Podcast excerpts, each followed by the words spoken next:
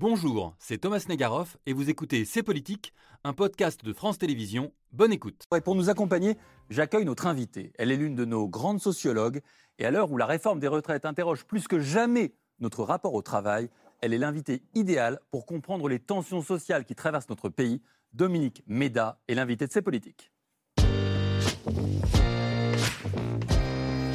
Bonsoir. Bonsoir Dominique Méda. Bonsoir. Bienvenue.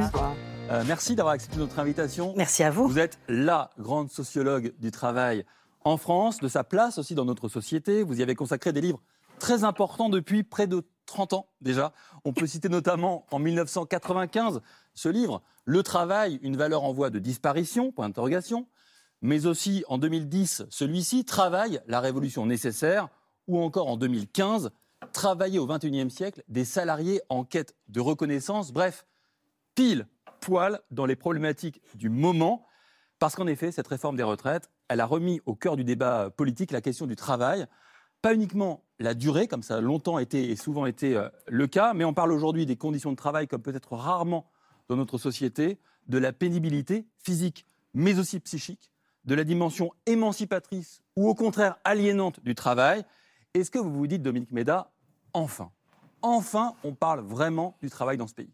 Oui, alors Enfin, on en parle, mais on en parle juste un peu trop tard. Mm. Je pense qu'il aurait fallu en parler avant avant quelconque réforme ou de quelconques ajustements sur les retraites, parce que euh, je pense que c'est une véritable provocation et que, en, fait, euh, la crise du travail, elle, est, elle a été niée. Euh, et révélée en effet par la réforme des, des retraites. Mais parce que je pense qu'il n'y aurait pas eu une telle violence des réactions euh, si les gens pas, ne s'étaient pas sentis attaqués dans quelque chose qui est extrêmement important, c'est en effet leur vie quotidienne au travail. L'impression qu'il euh, y, a une forme d'attaque contre leurs conditions de vie quotidiennes. On va revenir sur les conditions de vie, sur la réalité du travail aujourd'hui dans ce pays. Je reviens sur un mot que vous venez de prononcer, vous avez dit provocation. Mm-hmm. Pourquoi vous dites ce mot-là? En quoi est-ce que le gouvernement a provoqué quelque chose? Parce que je pense qu'il y a une crise du travail que le gouvernement ne alors ne connaissait pas. Il aurait dû le connaître parce que hmm. la crise du travail, elle est superbement bien documentée. En, France. On a un ministère du Travail, on a une DARES qui produisent en permanence des enquêtes magnifiques euh, sur les, conditions de travail. Donc, euh, tout ou tout ministre du Travail, normalement, euh, est, est bien informé et sait que nous sommes en crise. Je, prends juste un exemple. La DARES, encore il y a trois jours, a sorti euh, une publication revenant sur cette grande enquête conditions de travail. C'est une enquête qui, existe depuis 1978. Elle interroge tous les actifs occupés, enfin un énorme échantillon. Donc c'est vraiment l'enquête euh, essentielle sur ces, sur ces questions-là. Et qu'est-ce qu'on nous dit? Que pour 37% des actifs occupés, eh bien, le travail n'est pas tenable. Le travail est insoutenable. C'est-à-dire que les gens disent je ne suis pas capable d'aller jusqu'à l'âge de la retraite dans ce travail.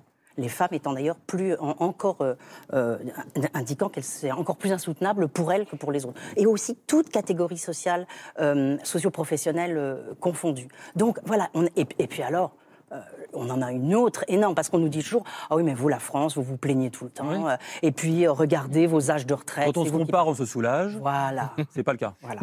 eh bien, qu'est-ce qu'on a? On a la chance d'avoir une enquête européenne sur les conditions de travail, qui elle aussi existe depuis les années 90. Absolument remarquable. Vague 2021 la France est tout en bas, en queue de peloton. On a plus de contraintes physiques, plus de contraintes psychiques, plus de discrimination, plus de harcèlement, moins de reconnaissance. Juste un chiffre. Euh, est-ce que vous considérez que vous êtes euh, euh, reconnu à la hauteur des efforts que vous faites et du travail que mmh. vous accomplissez? En France, 45%, en Allemagne, 68%. Et quand on regarde l'ensemble de tout ça, on a un index de la qualité de l'emploi qui est sorti. Et qu'est-ce qui nous dit Qu'on est à peu près à la hauteur de la Pologne, de la Slovaquie et de l'Albanie pour, ce qui, euh, qui concerne les conditions de travail, la qualité de l'emploi? Pourquoi? Parce qu'on a 40% des euh, personnes euh, qui considèrent qu'elles sont dans un emploi tendu. C'est quoi un emploi tendu? C'est euh, j'ai des exigences hyper élevées et j'ai pas les ressources pour y faire face. Et dernier point qui me paraît très très important, on est l'un des pays où il y a le, où l'organisation du travail est telle que on a la plus faible autonomie du travail et la plus faible participation des salariés aux décisions de l'entreprise. Donc comme si on était complètement menotté. Quand vous entendez euh, l'exécutif dire on peut travailler un peu plus longtemps parce qu'on vit plus longtemps. Comment vous réagissez, vous, à ce genre d'argument? Alors, je, réagis euh, doublement. Petit 1, je rappelle les travaux d'Hervé Lebras. Hein, il a fait plusieurs articles pour dire qu'on ne sait pas où on en est en, matière d'espérance de vie. Et puis, si le changement climatique continue, peut-être que de toute façon, on sera tous morts dans assez peu de temps. Non, là, j'exagère. oui, merci. il est 18h37, vous êtes sur France 5. On ne sait pas du tout ce qui va se, passer. Euh, euh, et, et, est-ce que les gens sont capables? Alors, bah, là, aujourd'hui, on sait déjà qu'il y a plein de gens qui, avant 62 ans, ne sont plus en emploi. Donc ce qu'on se dit, c'est que si on rallonge encore, bah, tous les gens là qui nous disent maintenant je ne pourrais pas tenir jusqu'au bout, qu'est-ce qu'ils vont faire? Ils vont aller dans d'autres cases. Ils vont aller euh, dans la case chômage, dans la case invalidité, dans la case RSA, et ils vont attendre de pouvoir euh, avoir, rentrer, euh, attendre 64 ans, mmh. et évidemment, hein, ils auront à la fois une décote et plus une proratisation. Donc ils auront des retraites absolument minables. Ça veut dire qu'on va faire exploser le taux de pauvreté des seniors. Je retiens dans ce que vous nous avez dit euh, depuis le début, ce chiffre. Vous avez dit 37%, nous on a dit 4 euh, salariés sur 10 ne se sentent pas prêts, pas capables de travailler jusqu'à la retraite. Hein. c'est l'enquête d'Arès de la semaine. Tout à fait. 4 salariés sur 10 ne se sentent pas capables de travailler jusqu'à la retraite. Ça, c'est une clé, effectivement, certainement, pour, pour comprendre. Euh, Yael, il y a une prise de, en compte, tout de même, par l'exécutif de cette question-là. Parce qu'on est dans le travailler plus longtemps aujourd'hui, mais il y a le travailler mieux qui se prépare. Hein, euh, c'est en deux temps. Le, Emmanuel Macron essaie de nous projeter sur l'après, sur le coup d'après, après la réforme, avec la perspective d'une loi sur le plein emploi qui arriverait en juin sur le bureau des députés. C'est Gabriel Attal, le ministre, qui le premier à amorcer ce virage le 1er février en disant ceci dans le monde, dans un contexte où la réforme des retraites a un caractère éruptif, et on le voit en ce moment, il faut que l'on porte ces prochains mois des mesures qui permettent d'améliorer le bien-être au travail. Alors ça pourrait passer par quel type de mesures Si on résume, trois pistes. Un, l'obligation pour les entreprises rentables de moins de 50 salariés de, bah, de faire de l'intéressement, de la participation, de la prime défiscalisée. Deux, un compte épargne-temps qui deviendrait universel, que vous gardez même quand vous changez d'employeur. Trois, l'évolution des rythmes de travail. Le gouvernement cite en modèle la semaine de, de 4 jours, 36 heures en 4 jours, expérimentée euh, l'an dernier euh, à l'URSSAF de Picardie il y a quand même une prise de conscience. Mais on a mis la charrue avant les bœufs, bah, Oui, c'est ça que j'allais vous dire. On a vraiment mis la charrue avant les bœufs. Comment se fait-il qu'on s'en aperçoive maintenant? Alors que je vous disais, mmh. tout, tout, ça est parfaitement documenté. Alors peut-être que euh, le gouvernement ne souhaitait pas regarder ces chiffres. En plus, je trouve que ces propositions, elles sont absolument pas à la hauteur. Quand vous regardez, par exemple, bah, qu'est-ce qui s'est passé, euh, qu'est-ce qui s'est passé ces, ces, dernières années? Vous vous souvenez, il y avait un compte personnel de prévention de la pénibilité, mmh. euh, dans lequel il y avait 10 facteurs qui pouvaient être pris en compte et qui allaient vous permettre soit d'avoir accès à un peu plus de formation, partir en retraite plus tôt, etc. Quand Emmanuel Macron est, est arrivé, il a fait donc deux choses. D'une part, de changer ce compte-là. Il a enlevé quatre euh, critères euh, très importants, par exemple le port de charges lourdes, les postures pénibles, etc., qui, euh, dans la fameuse enquête oui. Eurofound, là, sont hyper... J'ai d'ailleurs appris en la lisant cette enquête qu'on portait en France beaucoup plus de charges lourdes que les Allemands, par exemple. Absolument. Ce qui m'a semblé surprenant, mais... Tout à fait. Et puis, donc, donc il retire ces quatre, alors c'est pas lui qui le retire, mais voilà, parce qu'il trouve que non, le travail, c'est pas pénible. et il y a les ordonnances travail également, où là, on assiste, maintenant on a les, on a les résultats hein, de ces ordonnances travail où ça, provoque un affaiblissement du dialogue social. bon, donc non mais je dis que c'est pas à la hauteur parce que qu'est-ce qu'il faudrait? Il faudrait un gigantesque plan d'amélioration des conditions de travail. Il faudrait, la Cour des comptes nous dit, ce compte de prévention là, ça sert strictement rien, ça incite pas du tout les entreprises à faire de la prévention. mais si on dézoome, si on dézoome, vous tapez un peu sur Emmanuel Macron, mais à vous lire, depuis 1995, vous écrivez un peu ça, et c'était bien avant qu'Emmanuel Macron arrive au pouvoir. Mhm. À vous lire, la situation actuelle, catastrophique, dites-vous, elle trouve son origine dans le virage libéral des années 80, quand on a remplacé travail par emploi. Est-ce que vous pouvez nous mhm. expliquer la différence qu'il y a entre un travail et un emploi pour vous? Bah, C'est-à-dire que, en effet, tous les. Alors, petit 1, c'est vrai que c'est depuis les années 80 euh, qu'on observe une dégradation des conditions de travail. Euh, avec des pauses, euh, c'est amusant, mais il y a eu une pause, c'est le titre d'un papier de la DARES, une pause dans l'intensification du travail entre 98 et 2005 le moment où il y a eu les lois de réduction du temps de travail. Je dis ça, je dis rien. Euh, et euh, donc, oui, une dégradation. C'est quoi la différence entre travail et emploi? Là, ce qui s'est passé, c'est qu'on a eu des tas de changements. D'abord, on a eu euh, en effet une, une, vague de néolibéralisme qui cherchait à supprimer toutes les protections du travail. Hein. On se souvient par exemple de l'OCDE qui nous disait qu'il fallait euh, supprimer la protection de l'emploi parce qu'elle allait, c'était des règles qui entravaient la compétitivité des, des entreprises. On parlait de trop de rigidité. Exactement, rigidité. On avait même un indice de rigueur ou de rigidité de la protection de l'emploi.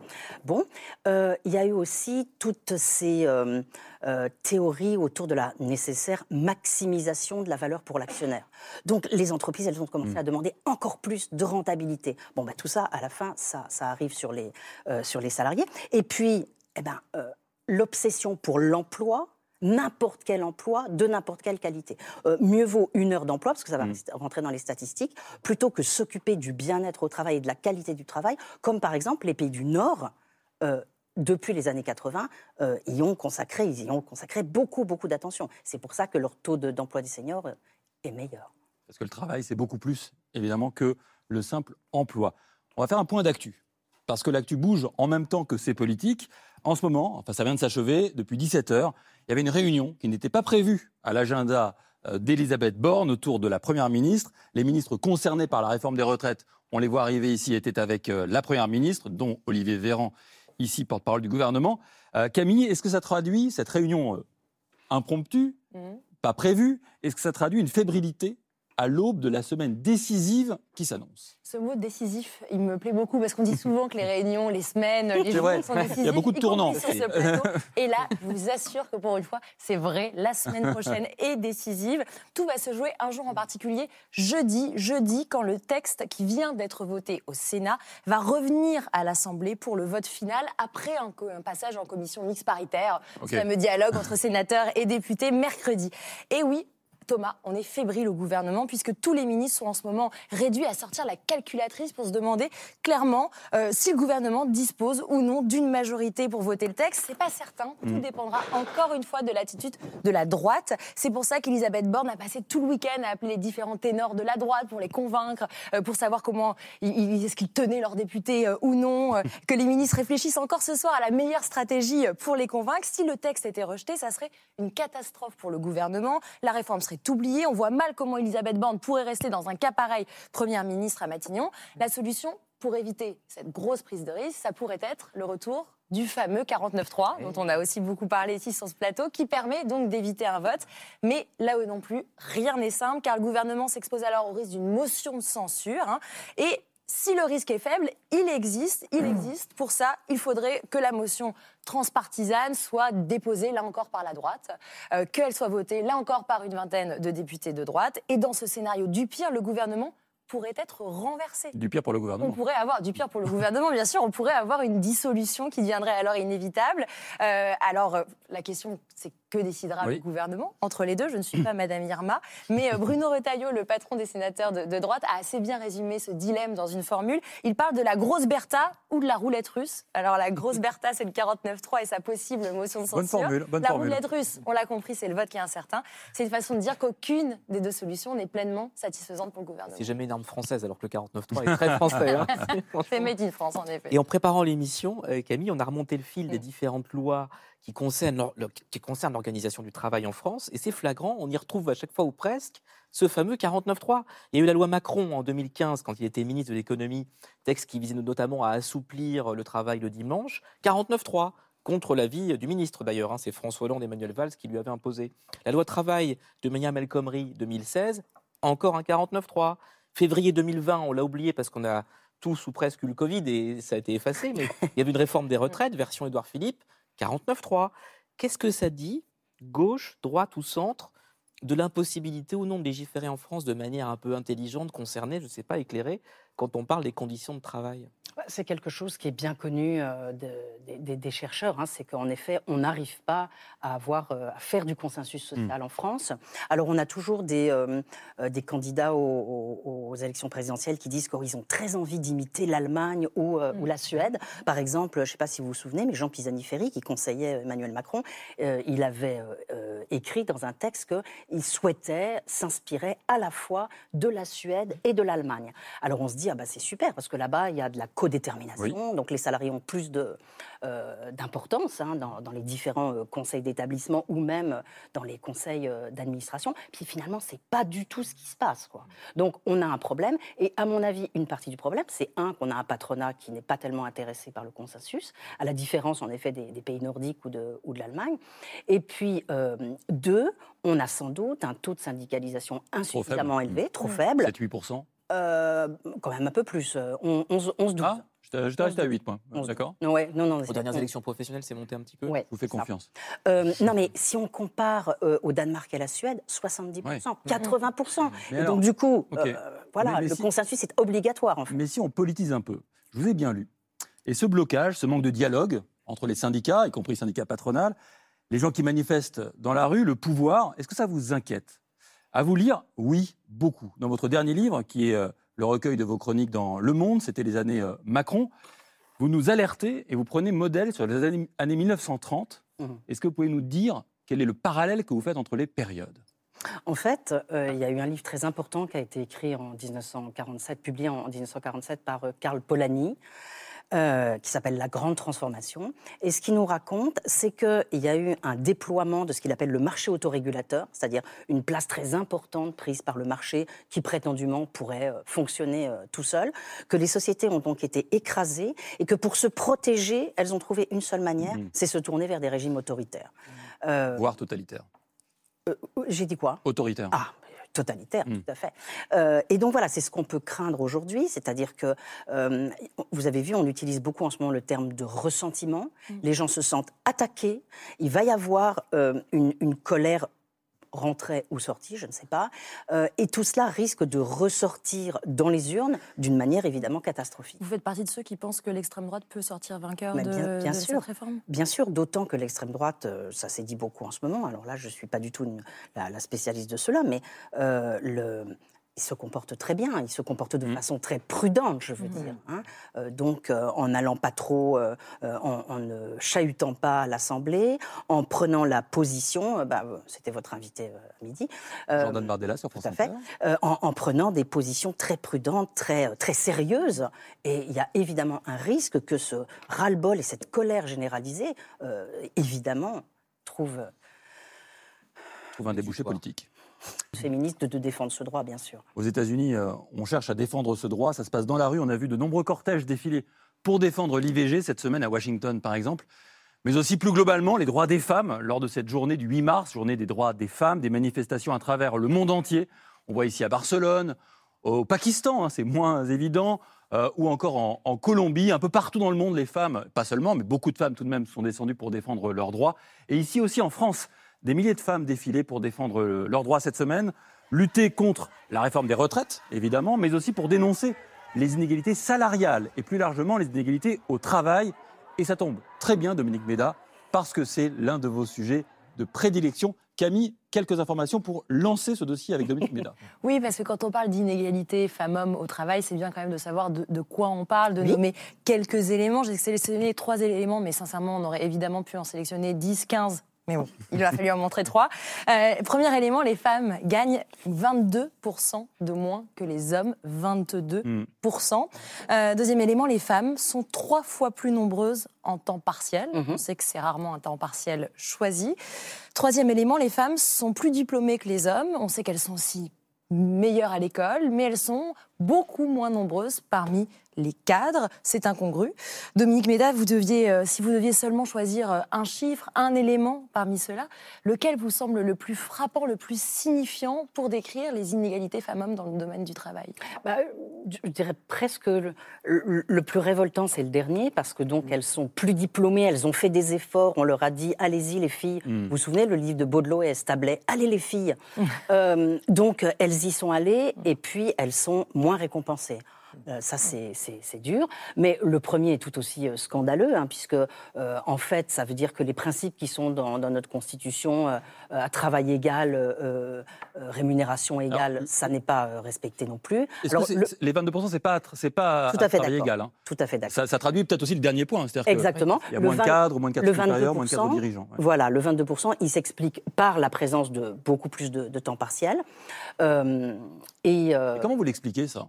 Ce dernier point-là. Les femmes sont plus diplômées. On a regardé les chiffres, c'est 50. Euh, c'est 50, de mémoire, ça doit être autour de 55% de plus de diplômes, enfin sur les diplômes, elles doivent être 55% avoir un master. 43 pour, elles sont 43%, parmi les cadres. C'est tout à fait. Gros écart. Alors qu'est-ce qui se passe? Est-ce que c'est, on le dit souvent aussi, hein, c'est une espèce de d'autocensure des femmes qui mm. n'oseraient pas euh, aller chercher tel ou tel job, répondre à tel ou tel CV parce qu'elles se disent je n'ai pas les capacités Ou alors c'est du côté de l'employeur À quel endroit ça se joue? Bah, Il y a les deux et il y a quand même une très forte discrimination euh, qui est exercée par les, par les entreprises. Alors il y a ce qu'on appelle euh, les parois de verre ou encore la segmentation horizontale, c'est-à-dire les femmes, elles ne bah, vont pas dans les mêmes emplois que les hommes.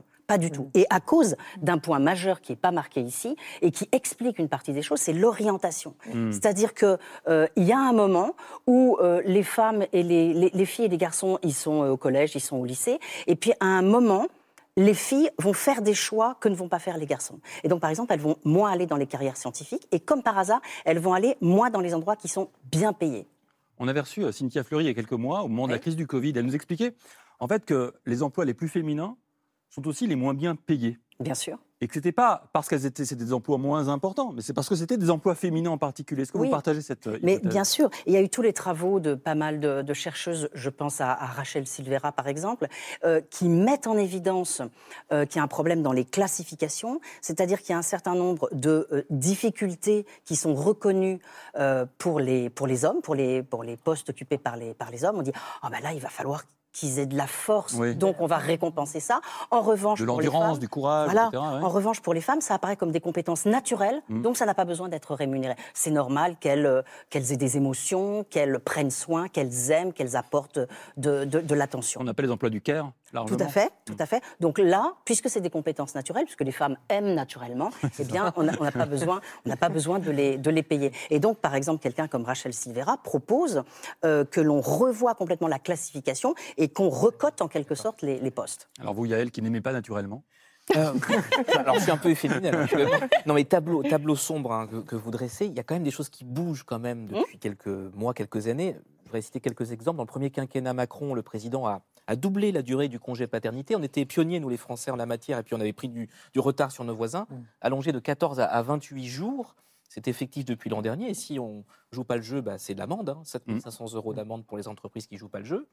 Deuxième exemple de mobilisation, l'engagement d'ici à 2027 de, de, de, 200, 000, pardon, 200 000 places de plus pour accueillir la petite enfance, hein, mhm. on parle des crèches. Et puis ça bouge aussi ou ça va bouger, à l'instar de l'Espagne euh, qui vient d'adopter euh, pour la première fois en Europe un congé menstruel. La sénatrice socialiste euh, Hélène Conway-Mouret prévoit de déposer prochainement au Sénat une proposition de loi pour que la même chose se produise en France. Est-ce que vous trouvez qu'il y a quand même une prise de conscience et des choses qui avancent trop lentement sans doute, mais... C'est ça. Non, mais c'est-à-dire que la prise de conscience, ça fait longtemps qu'on l'a. Oui, moi j'ai écrit en 2001 un livre qui s'appelait Le temps des femmes, et où mmh. je disais à peu près déjà la même chose. C'est-à-dire, à, un moment, j'ai arrêté d'aller parler le 8 mars, parce que je répétais chaque année exactement la même chose. C'était épouvantable, ça me déprimait. Ça déprimait tout le monde. Euh, alors, euh, donc, oui, c'est bien, mais ça ne va pas assez loin. Alors ça, c'est très important, la création de 200 000 places d'accueil, parce qu'on sait bien que un des grands problèmes, c'est que les femmes, elles sont en quelque sorte entravées quand arrivent euh, mm. à l'arrivée d'un enfant. Hein. Jusqu'à la maternelle, en fait, jusqu'à la prise en charge. Avec oui, il y a une femme sur deux qui euh, réduit ou suspend son activité à l'arrivée d'un enfant. Oui, c'est énorme. Parce que c'est fou, en fait. C'est fou que, remontrons euh, cette image-là, enfin ces, ces chiffres-là. C'est fou qu'on se dise que la création de 100 000 nouvelles places en, crèche, c'est bien pour les femmes. Euh, c'est bien pour les hommes et les femmes. Mais à l'évidence. Non, mais ça veut dire, qu'est-ce qu'il faudrait? Il faudrait en effet un service public, ah, ça fait 20 ans qu'on le dit, un service public de la petite enfance, c'est-à-dire pour accueillir le plus de gens possible, d'enfants possible. Parce qu'aujourd'hui, hein, il y, a, y, a, encore 56% des, des jeunes enfants de 0 à 3 ans qui sont gardés par les parents. C'est qui les parents? C'est les mères. Euh, donc voilà, il faudrait créer un service public de la petite enfance. Il faut que les hommes s'investissent absolument. Euh, et puis il faut que les entreprises soient en effet un peu plus souples, un, peu plus souples avec les femmes et les hommes. Et donc, faut vraiment, il faudrait un, Là encore, on parlait tout à l'heure d'un grand plan d'amélioration des conditions de travail. Là encore, il faudrait un grand plan bah, d'amélioration de l'égalité homme-femme avec des, mesures bien, bien fortes. Quoi. Mais c'est vrai que c'est long. On, se souvient que euh, François Mitterrand, quand il était arrivé euh, en 81, avait dit Je vais créer un million de places en crèche, et puis il ne l'a pas fait. En France, les inégalités professionnelles tendent tout de même, et heureusement, à se réduire, lentement, mais elles se réduisent. À l'échelle mondiale, la situation empire. C'est le constat alarmant, alarmiste, fait cette semaine par le secrétaire général de l'ONU, Antonio Guterres, avec ces mots qui ont vraiment choqué. L'égalité entre les sexes s'éloigne de plus en plus. Au rythme actuel, l'ONU la fixe dans 300 ans. Autrement dit, euh, jamais, on peut dire? 300 ans, c'est jamais? Bah, Ça va dépendre aussi du changement climatique. Oui, 300 ans, on aura le temps. Hein. non, non, euh, mais c'est vrai que c'est absolument effrayant. Et il est intéressant, euh, cet Antonio Guterres, parce qu'il nous, vraiment, il nous met la ah pression, quoi, hein, à la fois sur le, le climat, et là-dessus. Il est fort en punchline. Euh, voilà. Mm. Après, est-ce que ça sert à quelque chose? Je ne sais pas. C'était C'est Politique, un podcast de France Télévisions. S'il vous a plu, n'hésitez pas à vous abonner pour ne rien manquer. Vous pouvez également nous retrouver en vidéo sur France.tv.